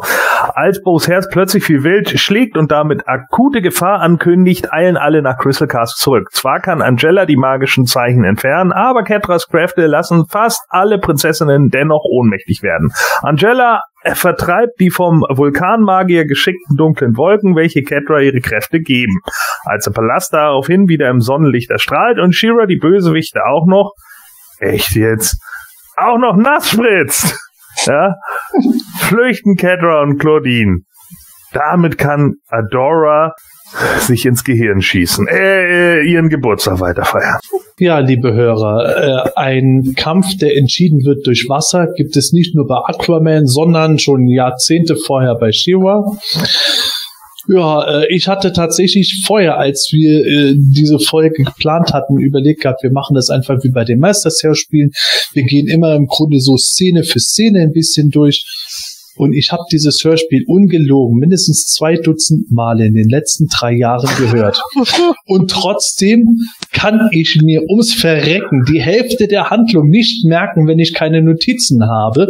Und insofern ist ein richtiger Talkback en Detail so schwierig, dass ich ganz froh bin, wenn wir einfach schlichtweg über das Hörspiel als solches im Großen und Ganzen reden. Fangen wir einfach mal mit der Geschichte an, was die Sprecher betrifft. Da hat Europa ja nicht unbedingt sich äh, komplett lumpen lassen, nur irgendwelche Leute von der Straße geholt, weil es Hiemens Schwester ist, sondern der Sprecher ist Horst Naumann, Monika Gabriel, also die Hörspieltieler ist da als Froster unterwegs, Renate Pichler ist dabei, Caroline von Bergen äh, spielt äh, dort Adore beziehungsweise Shiva und so weiter und so fort. Katja Brügger ist auch da und Lutz Mackenzie als Loki. Also das sind schon Sprechernamen, die sich gewaschen haben und äh, die Arbeit, die sie machen, finde ich persönlich in weiten Teilen gut von dem, was sie machen. Die Leute können aus meiner Sicht nur schlichtweg nichts für die Charaktere, die sie darstellen müssen. Das ist nämlich für mich das Problem, dass äh, vor allem die Prinzessinnen von Eternia in dieser Hörspielserie so eingeführt werden, als wäre man irgendwo in einem Großraumbüro, wo Zickenterror herrscht und wo die, die scheinen sich vordergründig irgendwo zu vergnügen und hintergründig, sobald irgendeine nicht da ist, wird über die gelästert. Oder kommt es mir so vor? Nö, sehe ich genauso. Ich finde auch, gegen die Sprecherleistung an sich kann man überhaupt nichts sagen. Die ist, die ist gut und ähm, auch wie Europa das Ganze produziert hat, ist okay. Ähm, aber die, die Charaktere und wie du auch schon gesagt hast, die Story, die ist halt schon äh, harter Tobak. Ähm, ich habe mir das, das Hörspiel ja nur einmal angehört, weil ich, als ich wusste, dass dass ich wahrscheinlich einspringen werde bei der Folge. Ähm, ich kannte das davor nicht, habe es nicht angehört. Ähm, jetzt weiß ich auch warum. Ähm, ähm, aber ja, die Darstellung der, der Charaktere äh, ist, ist wirklich grenzwertig. Ich finde auch, dass die, dass man halt hier extrem erkennt, dass es, dass es eine deutliche Trennlinie gab zwischen dem Jungs- und Mädchenspielzeug und hier sollten jetzt Mädchen angesprochen werden, ganz eindeutig. Ähm, mit fragwürdigen ähm, Charakterzeichnungen, wie diese, dieser Zickenkrieg, den du beschrieben hast, Sepp, also ähm, also wirklich schwierig, ähm, sich darauf einzulassen. Ja. Keine Ahnung, wie es wie es früher den, den ja, wahrscheinlich primär Mädchen gegangen ist, die, die das Hörspiel angehört haben keine Ahnung. Was ich unfassbar schwer gefunden habe, äh, war die unterschiedlichen Prinzessinnen zu unter unterscheiden. Also weil klar gibt es aber Stimmen, die rausstechen, wie zum Beispiel die die Katja Bröger von Entrapta und die und die Monika Gabriel von der Froster, die hat aber ei bloß, die hat glaube ich bloß vier oder fünf Zeilen oder oder oder Sätze. Ähm, aber ich finde, der Rest, der, der ist irgendwie, wenn sie da immer so ineinander, wenn sie da immer so äh, irgendwie so kichern oder dann, ach, ach, der Bo ist da, ach, der Bo ist da, auch Bo, gib mir noch ein Stück Kuchen. Und dann, wer ist es jetzt? Du, du hast überhaupt keinen, äh, also du konntest keine Stimme direkt gleich irgendwie einer, einer Person zuordnen. Das war irgendwie bei dem Master of the Universe Hörspiele einfacher, weil da auch die Sprecher irgendwie unterschiedlicher waren, ähm, zumindest bei den also männlichen Rollen und äh, also ich habe da echt teilweise wirklich wieder zu, also einfach aus Interesse dann wieder zurückgespult, so, ja, okay, wer war das jetzt überhaupt, der da geredet hat, weil es ist ja dann doch so ziemlich hörspielmäßig, dass sie in jedem Satz auch dann wieder, ja, Entrapter, was meinst du? Und dann sagt die Entrapter, ja, Shira oder ja, Adora, ich meinte das, bla, bla, bla, bla. Also sie, sie versuchen es schon, aber irgendwie, man bekommt es nicht in den Kopf rein, welche Stimme zu welchem Charakter gehört. Das ist echt sauschwer. Ja, obwohl die Stimmen ja teilweise schon sehr unterschiedliche Färbungen haben, aber das kreide ich schon H.G. Francis ein bisschen an, dass die Charaktere recht austauschbar wirken. Ja. Ja, das wahrscheinlich auch, weil sie ja im Grunde alle immer kichern und äh, alle hinter Bo her sind offensichtlich. Also der ist ja da der Hahn im Korb par excellence. Ähm, ja, und der, der Loki hat auch irgendwie im Grunde, der ist ein Orko für Arme im Grunde. Der macht halt, der macht halt Zaubertricks, die nicht funktionieren. Hatte dich, äh, wie hieß die Sprecherin von Tila nochmal? Monika Gabriel. Hatte die nicht mal gesagt, sie fand das Sprechen von äh, Tila nicht ganz so geil? Ja. ja. ja. Was, was hat sie denn dann über den Scheiß hier gedacht? Das ist ja mindestens zehn Stufen drunter. Vielleicht. Ich vermute, es ging in die Richtung von die Miete muss bezahlt werden. Ja, ja genau. Ja. Nee, aber das stimmt schon, die sind einfach absolut austauschbar, auch irgendwie die Charaktere. Spielt ähm, für die Handlung ist es auch relativ irrelevant, ob das jetzt ähm, Perfumer, ähm, Flutterina oder wer auch immer ist. Man könnte die quasi auch austauschen. Also von dem her ja, schwierig. Es ist, es ist hart. Also du, also nochmal zu den Sprechern, der Bo wird ja von Hans-Jürgen Dittberner gesprochen. Das musste ich zwar nachschauen, aber als ich es dann gelesen habe, äh, deutsche Stimme von Captain Future und äh, Sledgehammer. Und also, ah, ja, stimmt, genau, so hört sich ja der Captain Future. Aber als Sledgehammer kommt irgendwie ganz anders. Ja, ja, da hat er eine ganz andere Tonlage, natürlich. Weil da als Bo ist er schon sehr ähm, emotional. Ah, das, das so. ist so, äh, ich, ich weiß nicht, äh, Gordon, vielleicht kannst du mich korrigieren, wenn ich da falsch liege, aber für mich kommt Bo da irgendwie so rüber, so wie der, wie der ewige beste Freund, der immer so drauf hofft, so, oh, hoffentlich wird sie doch erkennen, dass ich der Richtige für sie bin. Und der wird es nie sein, weil sie sich den Macho-Typen holt. Äh, ja, äh, ja, durchaus möglich. Äh, also ich, ich fand da, da war auch nicht so wirklich, äh, wie bei allen anderen Charakteren, äh, ist da nicht viel Substanz. Ne? Also dafür, dass es eine erste Folge ist, passiert da irgendwie nichts und es wird auch nicht wirklich irgendwas gesagt, außer, ja, du bist halt so und so und, ah nein, aber das, das geziemt sich nicht für eine Prinzessin und eigentlich sind wir aber trotzdem irgendwelche Zicken, die sich untereinander annöhlen und dann denkst du so, ja, okay, äh, also sorry, aber wer war denn da die Identifikationsfigur für die Mädchen damals außer Shira? Da gab's doch wirklich keine, oder? Da haben doch alle, da müssen doch alle Mädchen gedacht haben, was sind das denn für Pfeifen? Ja, vor allem, weil Shira kann nix. Also die hat, glaube ich, drei oder vier Szenen, wo sie sagt, also die sorgt ja auch nicht äh, für die Erde von Grayskull, sondern sie sagt dann immer nur, ich bin Shira und dann kommt die Musik und dann meistens ist dann so, oh, das bringt ja gar nichts, wenn ich was mache. Also sie kann die die äh, Flatterina und die Angela, glaube ich, nicht befreien und sie hat auch keine Chance gegen diese Zeichen von der Katra. Ja. Und an sich äh, kann sie eigentlich gar nichts, die Shira. Und äh, ja, das fand ich auch sehr ähm, interessant. Und es ist auch nicht geheim. Also die Katra weiß, dass sich Adora in Shira verwandelt. Ja. Also was das dann genau soll, weiß auch Korn. Ja, das deckt sich im Grunde mit dem, wie Mattel mit Princess of Power umgegangen ist. Da war das auch jetzt nicht ein großes Geheimnis, sondern es war einfach so, ja, Dauer, wenn die sich verwandelt, dann aber hallo. Das ist so wie jeder weiß, dass Bruce Banner der Hulk ist. Ah, okay. Mach ihn nicht wütend. Okay. okay. Sonst hat, zieht er sich ein rotes Cape und einen Minirock an. Hat, hat er so ähnlich. Hat eigentlich von euch jemand diese ähm, oder die, die Shiro-Kassetten halt als Kind gehört? Also ich glaube, ich bin mir relativ sicher, dass ich die nicht gehört habe. Also ich habe zumindest überhaupt nichts mehr in Erinnerung. Doch, ich habe tatsächlich eine Hörspielfolge gehört damals als Kind. Das war aber nicht diese Folge. Das war eine andere, wo ähm, es mehr um Froster ging. Die fand okay. ich so an und für sich okay damals als Kind. Also da habe ich mir jetzt nicht so viele Gedanken gemacht. Das, ja, war, eine, das war eine Nachbarstochter, bei der ich das gehört habe. Und das ist dann da einfach gelaufen und ja, das war's dann. Ich habe mich aber an die Folge dann erst dann erinnert, als ich die als Erwachsener wieder gehört habe, dass ich dann, ah ja, stimmt, da war was. Ach so, ja. Hm.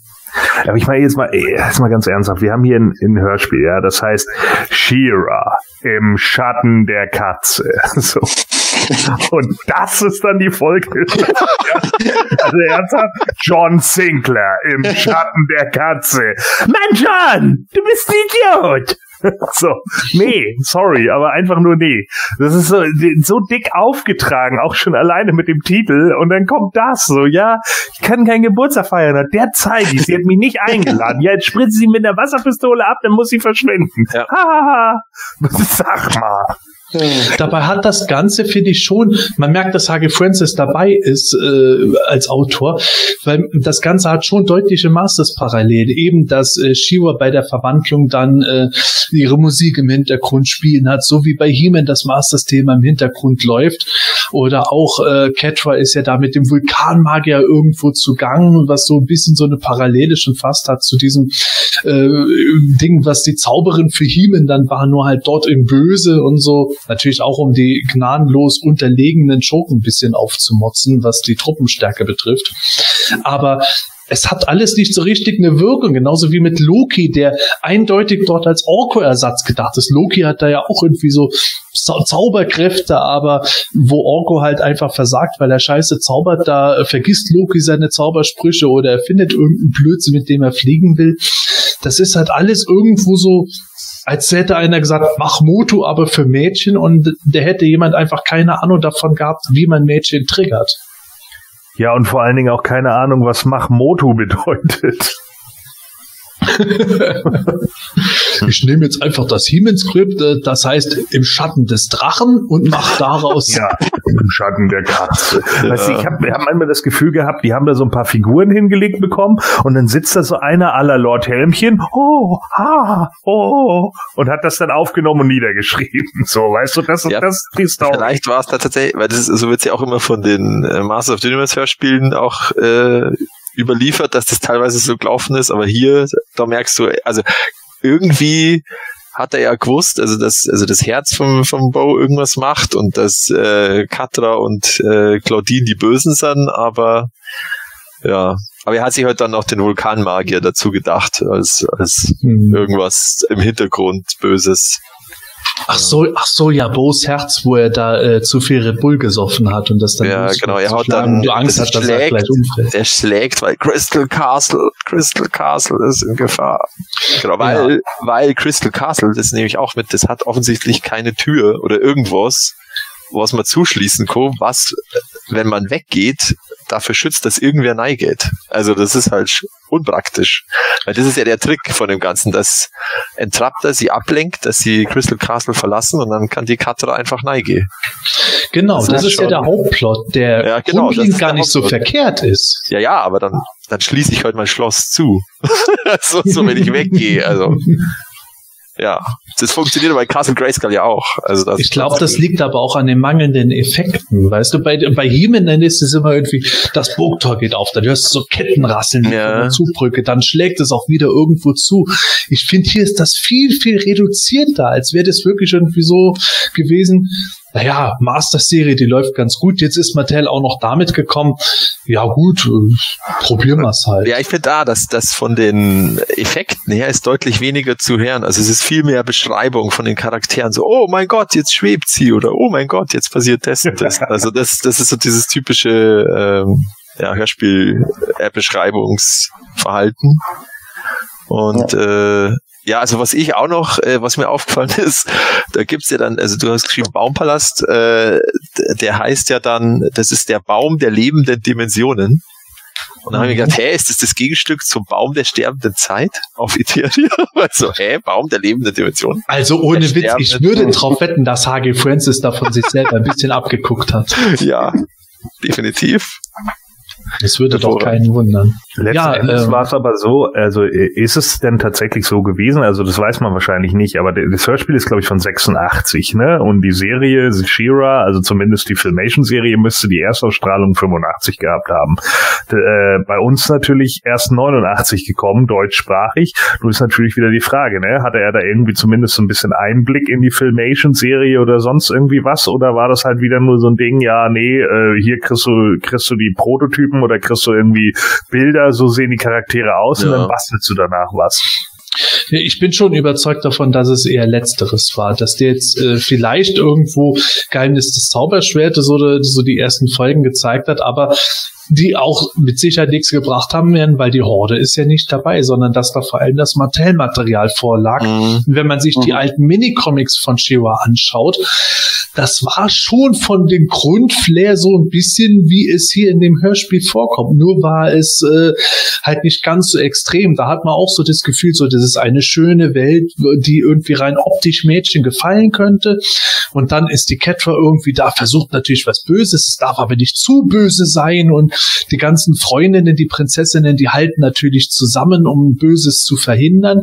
Und als wäre das hier in dem Hörspiel versucht worden, so zu adaptieren, aber es ist halt leider nur ein Abklatsch davon geworden. Und das ist halt das, wo ich überzeugt bin, dass H.G. Francis schlichtweg einfach nicht eine Ahnung hatte, wie er irgendwas für ein weibliches, sechsjähriges Publikum interessant machen kann. Das, das glaube ich nämlich auch, weil ähm, man muss sich den Aufschrei vorstellen, wenn die Horde da aufgetreten wäre und wirklich böse gewesen wäre. Ähm, damals ähm, hat einfach dann nicht gepasst. Das war für Mädchen. Ähm, das war einfach damals noch anders und und äh, da musste das. Dann sind selbst die Bösewichte keine wirklichen Bösewichte, sondern ähm, die werden dann mit Wasser nass gespritzt und dann laufen sie davon und ähm, ich, ich schätze auch, dass der H.G. Francis da vielleicht ähm, vielleicht grobe Infos hatte, die Figuren vielleicht vorliegen, die sahen halt dann aus wie Puppen und ähm, mit, mit den kennbaren Haaren und dann hat er dann hat er so ein ja, Abklatsch für Mädchen produziert. Ja, ich denke heute auch, dass vielleicht wirklich, ja, es ist für Mädchen, das soll es nicht so gewalttätig sei und, und dann ist eben die Lösung, ich spritze sie mit Wasser voll und, und blende sie. So, ja. Ja, aber es klingt alles irgendwie wie so ein, so ein Pseudo-Barbie-Hörspiel. Ja, Ne? Ja. Einfach, einfach nur auf einem anderen Planeten so. Und das dann auch schon besonders shitty. Also ich, äh, selbst Mann, als ich irgendwie Kind war oder sowas, klar, ich habe selber keine Barbies besessen, aber es gab natürlich auch so Mädels, die man halt aus dem Kindergarten oder aus der Grundschule kannte, die hatten dann eben Barbies. Und selbst da hatten wir schon gehaltvollere Geschichten mit den Figuren als den Scheiß hier. Also, und ich glaube, das ist genau das Problem dabei, dass damals in den 80ern, wenn du schon Barbie sagst, da war ganz viel von dem Material irgendwie immer so auf dieses so Liebe, Freude, Geburtstagsparty gemacht. Und Mädchen haben auch meiner Erfahrung nach damals nicht auf die Weise gespielt. Klar haben die viel mit Social Interaction gemacht, aber äh, das ist es halt, so dieses irgendwo sich gegenseitig irgendwo runterlästern und sich gegenseitig für irgendwas beschuldigen, wofür keiner was kann. In dem Fall wird ja Parfum, Perfumer beschuldigt, die Blumen, den Blumen die Seele geraubt zu haben, während eigentlich klar ist, dass diese Beschuldigung keine, weder Hand noch Fuß hat. Sowas hat nicht stattgefunden. Und genau das ist irgendwo, finde ich, das Problem dabei, dass die Leute irgendwo glauben, dass Mädchen auf eine Weise spielen, wie sie es seit da wahrscheinlich schon 50 Jahren nicht mehr tun. Und dann kommen auch noch diese, diese teilweise raschen, zu raschen und unlogischen Wendungen dazu. Dann pflückt, pflückt der Loki auf einmal den, das Blatt ab und dann können die wachen Flatterine und Angela wieder auf und dann vertreibt die, ähm, die Angela die, die Wolken und dann werden die anderen geblendet und, und das ist, das ist irgendwie so schwachsinnig. Ähm, irgendwie ja, also die, die, die Dialoge zwischen, also die, das Verhältnis zwischen Katra und Claudine ist auch ein bisschen seltsam. Am Anfang haben sie ja mal kurz so, ja, dann sagt die Claudine, ich habe mich ja verwandelt in eine Katze. Und dann zu äh, dir zuliebe. Und dann sagt sie, aber ich würde mich gerne wieder zurückverwandeln. Und dann sagt die Katra, aber na, das darfst du nicht, weil ich dir nicht traue. Und dann hat er so, so, hä, warum, wieso darf sie sich jetzt nicht zurückverwandeln? Wieso, wieso muss das die Katra erlauben? Verstehe ich nicht. Äh, und auch dann später da haben sie doch dann irgendwie dieses komische äh, Serum oder diese Flüssigkeit, äh, die sie in den Brunnen schütten wollen, ähm, damit sich die ganzen Prinzessinnen streiten. Mhm. Haben ja auch nicht, ich bin mir nicht ganz sicher, äh, das war auch Teil dieses teuflischen Plans. Ähm, und da ist es auch so komisch. Da, da, da sagt die Katra, glaube ich, erst ja. Ne, da sagt die Claudine, ja, hier ist der, ähm, äh, hier ist dieses Serum. Und dann, äh, dann sagt die Katra, ja, das ist in einem, das, das ist ja in einem Flakon. Und dann sagt die, dann sagt die Claudine, ja, du bist genial, aber die Claudine hat sie ja gezeigt. Also das, das ist alles, ich hab, da habe ich manchmal das Gefühl, die, das ist vollkommen durcheinander, diese Dialoge. Also zumindest zwischen Claudine und, und Katra. Äh, das war auch ein Teil davon, wo ich einfach so, hey, ich kapiere überhaupt nichts, was mit dass, dass du dich überhaupt noch an die Dialoge erinnerst. Ja, ich habe hab's mir heute tatsächlich beim Heimfahren aus der Arbeit nochmal angehört.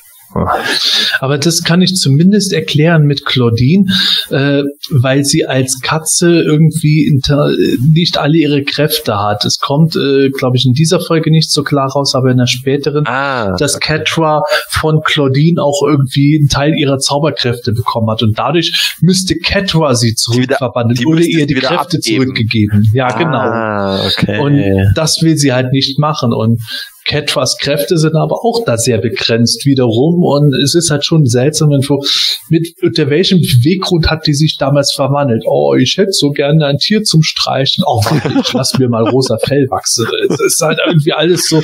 Ich finde die Grundidee mal ganz witzig, dass Claudine halt tatsächlich irgendwie so eine Zauberin war, die durch irgendeinen Fluch jetzt verwandelt ist. Aber so wie es darüber kommt, ist es halt irgendwo doof. Ja, vor allem soll das ein kleines Mädchen äh, in der ersten Folge der Serie wissen, dass, dass das später passiert. Also es macht überhaupt keinen Sinn. Ja. Das, das ist halt irgendwo so unausgegoren dabei. Ja, das ist ja. komisch wie, wie die ganze Folge irgendwo mehr ja. oder minder. Äh, bis hin zum Punkt, wo eben Catra und Claudine dann mit Wasser bespritzt werden, dadurch aus Crystal Castle fliehen, nachdem Catra die Burg übernommen hat, indem sie einfach ihre Maske da aufgehangen hat. Aber auch wieder so abstrus. Aber meine blöde Frage an euch, was gab es denn beim Hörspiel, das euch gefallen hat? Bam, bam. Naja, du hast schon, du hast schon gesagt, die Sprecherleistung ähm, die ist okay. Ansonsten finde ich da wirklich nicht allzu viel, was da, was mir gut gefallen hat. Ähm, die Atmosphäre vielleicht an manchen Punkten war ganz okay, aber ne, ähm, da tue ich mich echt schwer. Ja, also ich weiß nicht, jetzt äh, eher die Unfreiwilligen komisch sahen. Also halt zum Beispiel, dass sie immer Perfumer song oder, oder Bo und nicht Bo und Perfumer. Äh, aber, aber so, also so richtig gut war irgendwie gar nichts drauf. Also, war irgendwie eine äh, komische. Ja. Die Geschichte ist halt nicht wirklich spannend oder irgendwie, dass du jetzt denkst, wow, voll die Gefahr für Iteria, weil ja die Katra bei der- beim Geburtstagsfest dabei sein will und nicht darf. Und nee, also da muss man echt sagen, irgendwie, das war nix. Also ich kann mich auch erinnern, ich hatte, glaube ich, als Kind tatsächlich die zweite Folge, das magische Schwert, habe ich jetzt gerade nachgeschaut, da ist die äh, die äh, Katra äh, Actionfigur von damals auf dem Cover, da kann ich mich dran erinnern. Ich weiß leider nicht mehr, ähm, Welcher Genau. Drecksack dir das geschenkt hat. das weiß ich auch nicht mehr, aber ich weiß, dass da, da, da war, glaube ich, der Vulkanmagier schon, schon dabei und hat irgendwelche Sachen gesagt. Ich glaube, das hat mir irgendwie besser gefallen, aber ich kann mich tatsächlich da auch an die Geschichte null erinnern. Ja, immerhin, äh, der Vulkanmagier ist in dieser Folge ja nicht äh, sprachlich mit dabei, Mhm. sondern Catra und Claudine rennen erstmal nur so für sich umher.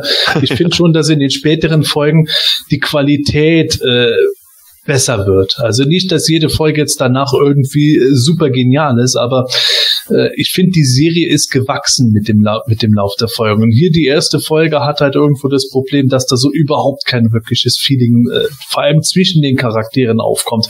Die mögen sich zwar alle irgendwo und helfen sich gegenseitig, aber wie gesagt, sobald sie sich gegenseitig den Rücken zudrehen, wird irgendwie über die einen gelästert oder irgendwie rumgetan und sobald Bo auftritt, äh, werden sie ja sowieso alle ganz rattig. Das ist halt schon sehr äh, schwierig anzuhören. Deswegen würde ich jetzt auch sagen, bringen wir das Ganze zu seinem Ende und Ja. geben dem Ganzen unsere üblichen Schulnoten. Gordon, fang du mal an. Ja, also Shira im Schatten der Katze, ja, äh, ist natürlich eine, eine absolute Nullnummer. Äh, alleine schon deshalb, weil ich mich auch nach äh, guten zwei Wochen, äh, in denen ich dieses nicht mehr gehört habe, an so fast gar nichts mehr erinnere. Das heißt also, da bleibt irgendwie auch nicht wirklich was hängen. Äh, es ist halt nur viel hin und her gewesen. Es sind absolut stereotype Charaktere. Da bringt es mir auch nichts, dass die Sprecher die irgendwie gut äh, äh, synchronisieren können oder sonst irgendwie was und gerade raus sprechen können. Weil, äh, wenn ich die ganze Zeit denke, wow, in diesem Hörspiel sind alle Charaktere ausnahmslos Arschgeigen, dann äh, ist das halt einfach unglaublich schwer, dem irgendwie äh, noch zu folgen. Ja, äh, mir geht's ja auch mit Fernsehserien so mittlerweile. Also ich gucke ja keine Fernsehserien mehr weiter, wo mich alle Charaktere nur noch ankotzen. Und das wäre hier so eine Serie, die ich definitiv äh, da nicht weiterhören würde. Und ich glaube, selbst als Kind hätte ich schon, hätte ich damals so ein Hörspiel gehört, hätte ich bestimmt gedacht, ey, Nee, so, das ist ja nur anstrengend. Also ich hätte auch die Frauen schon als Kind mega anstrengend gefunden. Ähm, ja, da bleibt nicht viel, ne? Das ist keine Substanz. Der Plot ist super äh, einseitig und wie gesagt, es wirkt irgendwie wie Barbie auf einer fremden Welt. Äh, und das dann eben auch noch in besonders dumm, also in Malibu Stacy. Frag mich nicht, ich bin nur ein Mädchen. Hihihihi. So, ja, ungefähr so läuft die gesamte Story da ab. Und das ist für mich glasklar eine 6. Lieber Scholli, jetzt Michael. Ähm, der Gordon hat es im Prinzip schon sehr gut zusammengefasst. Ähm, es ist ja häufig bei der bei der neuen Shira-Serie, also bei der Netflix-Serie, die Diskussion auch, ja, das ist ja nicht für die Erwachsenen, das ist ja für die Kinder, für die ähm, Mädchen aus, äh, an die Mädchen gerichtet. Selbst wenn man sich hineinversetzt, ähm, dass das jetzt wirklich für kleine Mädchen gemacht ist, finde ich es, ähm, wie es der Gordon beschrieben hat, also wirklich unterirdisch. Ähm, keine Identifikationsfiguren. Die meisten sind einfach nur nervig. Ich habe das, glaube ich, vor anderthalb Wochen angehört, das Hörspiel. Ähm, ist nicht viel hängen geblieben. Da kann ich mich ehrlich gesagt am Gordon ähm, nur anschließen, eine, eine 6 Plus gibt man ja nicht, aus pädagogischen Gründen. Ähm, deswegen gebe ich eine, eine, auch eine 6. Ja, ich äh, glaube, ich weiß mittlerweile, warum der Manuel keine Zeit für die Folge unserer Aufnahme. Ganz schön schlau.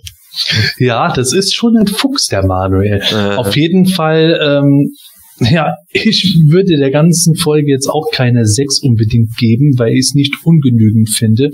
Ich finde es auch nicht immer unbedingt äh, direkt mangelhaft als solches. Ich finde es tatsächlich ausreichend. Es ist eine 4. Ich äh, finde die Folge sehr bla und egal und auch äh, als Frauenbild äh, fördernde Folge dient das überhaupt nicht. Aber es hat schon so einen, so einen gewissen Faktor, wo man, wo man merkt, da hat, da hat der Autor noch nicht so wirklich zu seinem Rhythmus bei dem Ganzen gefunden. Es sind aber ein paar nette Sachen drin. Es reicht für mich gerade so noch aus, dass ich sage, okay, da kann man die nächste Folge auch noch mal hören. Also es ist für mich eine 4 Minus mit einem großen Minus dahinter. Ja, ähm, ja, also für mich erfüllt einfach nicht die Aufgabe von einem Hörspiel, dass ich sozusagen irgendwie die Geschichte interessant finde oder zumindest mich, wenn ich mich sogar darauf konzentriere, dass ich mich dann an die Geschichte wirklich erinnern kann. Also das ist so, das ist wirklich so unfassbar schwer bei dem Hörspiel, dass man es irgendwie mitkriegt, was da passiert. Ähm, darum würde ich schon fünf sagen, äh, weil ja, die Sprecher, ja, die machen ihren Job, das sind Profis und äh, auch von der Produktion, ist halbwegs in Ordnung, äh, aber die, also das Hörspiel ist furchtbar, aber fünf würde ich sagen. ja, und jetzt, wo du das so sagst, ich glaube, ich muss doch auf eine 5 Plus gehen weil ich jetzt schon wieder vergessen habe, was genau Loki dann ja. bei dem Baum veranstaltet hat. also fünf plus von mir, ja. ja einmal, einmal, einmal machen sie mit Loki einfach fünf Minuten lang, dass er jetzt einen Zauber macht, dass er übers Wasser geht und dann, das hat überhaupt keine Konsequenzen, überhaupt keinen Sinn. Ja, Hauptsache Loki Hauptsache ist Loki. als äh, äh, Worse than Orko etabliert. Ja, das stimmt, ja, vielleicht das war der Sinn, ja. Ja, und ich meine, ich, ich sehe ja dieses Hörspiel dann auch im Vergleich zu den anderen Hörspielen von Masters of the Universe, die wir da irgendwie besprochen ja. haben. Und da habe ich auch für einige schon eine 4 Minus gegeben. Und wenn ich die dann dagegen zähle, dann sind die halt schon Oscar-reif. Ne? Ja, also ja. sorry, aber das, das geht halt nicht. Und deswegen ist es für mich einfach klipp und klar eine 6. Ja, da hast du schon recht. man muss es auch im gewissen Kontext sehen. Wenn man mit Master-Hörspielen hart ins Gericht gegangen ist, dann kann man jetzt hier schwer sehr wohlwollend agieren, wenn man nicht einmal mehr die Handlung im Kopf hat. Das ist ja, eben, ja. ja. ja, ich, ähm, ich habe mich von euch äh, überzeugt. Ja, liebe Hörer, wenn euch jetzt diese Folge gefällt, also die Hörspielfolge, und ihr sagt, boah, was erzählen die für einen Quatsch? Also nehmt es nicht zu übel, es ist halt unsere persönliche Meinung dabei letzten Endes. Wir haben da so gewisse Kriterien, nach denen wir vorgegangen sind. Das heißt aber nicht, dass wir jetzt euch diktieren, dass das einfach irgendwo mies ist. Wir finden das nur nicht so toll. Und insofern, wie ich es schon mal erwähnt habe, gebt uns gerne Feedback. Wie fandet ihr jetzt die Hörspielbesprechung? Sollen wir weitere Shiwa-Hörspiele besprechen, obwohl uns schon das erste nicht so gefallen hat? Sollen wir lieber wieder zu was anderem gehen? Kein Problem, gebt uns einfach Bescheid. Und bevor die Folge zu Ende geht, möchte ich nur noch mal kurz erwähnen, wie gesagt, Schaut in, der, schaut in den PE Adventskalender rein. In diesem Sinne, tschüss, bis bald und gute Reise.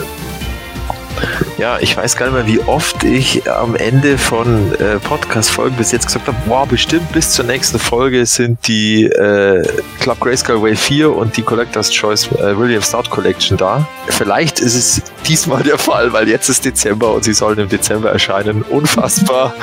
Ein Jahr, fast ein Jahr später, gut, elf Monate und neun Monate, aber äh, vielleicht ist es jetzt wirklich bald soweit dass wir endlich diese Figuren kriegen und ich endlich meine Shadow Weaver kriege. Unfassbar. In diesem Sinne, bis zum nächsten Mal. Servus.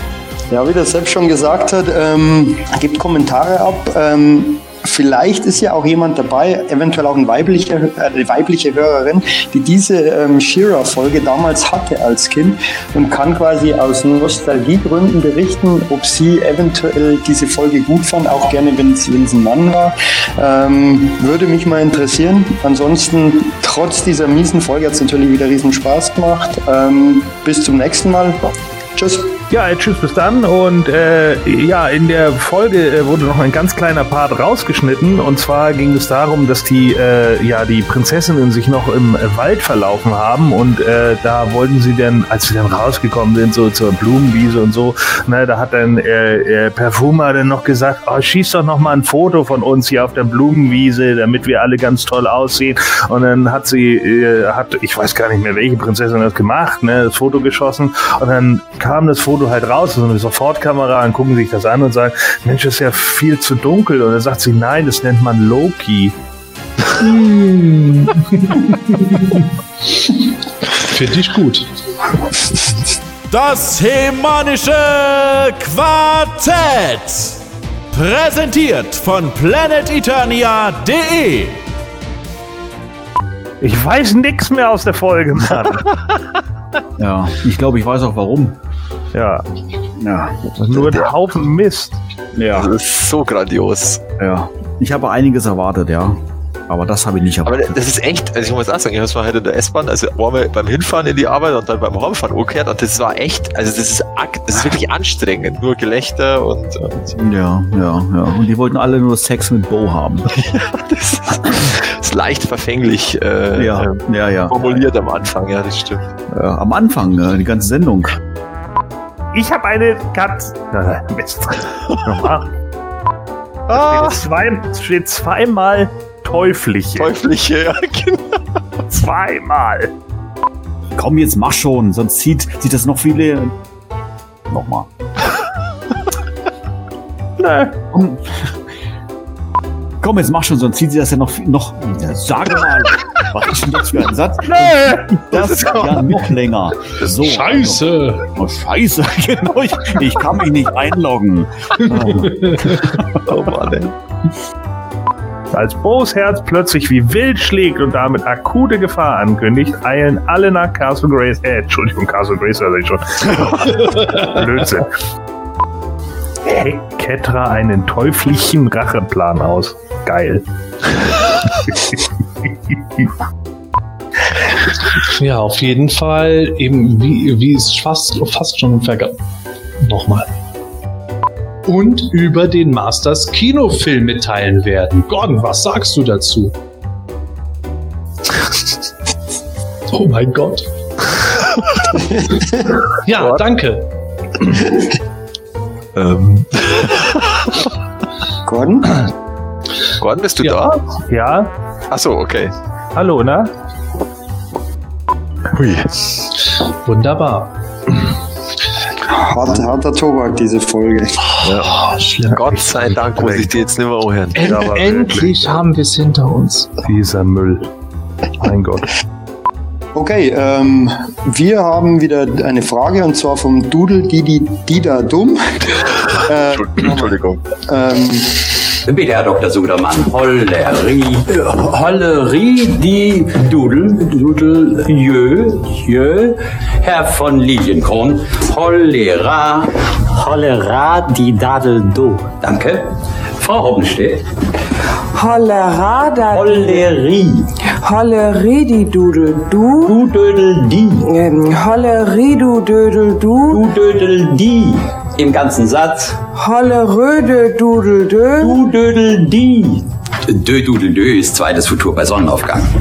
Hollerie, dudel do. die dudel, dö, Äh, du dödel die. Hollerhin, Hollerie. Holleride, die, Du dödel. du dödel, die, Und alle bitte. Hollerie, du Dödel, die, Diri, Diri, Dudel, Dö. Danke, das war's für heute. Das Hemanische Quartett. Präsentiert von planeteternia.de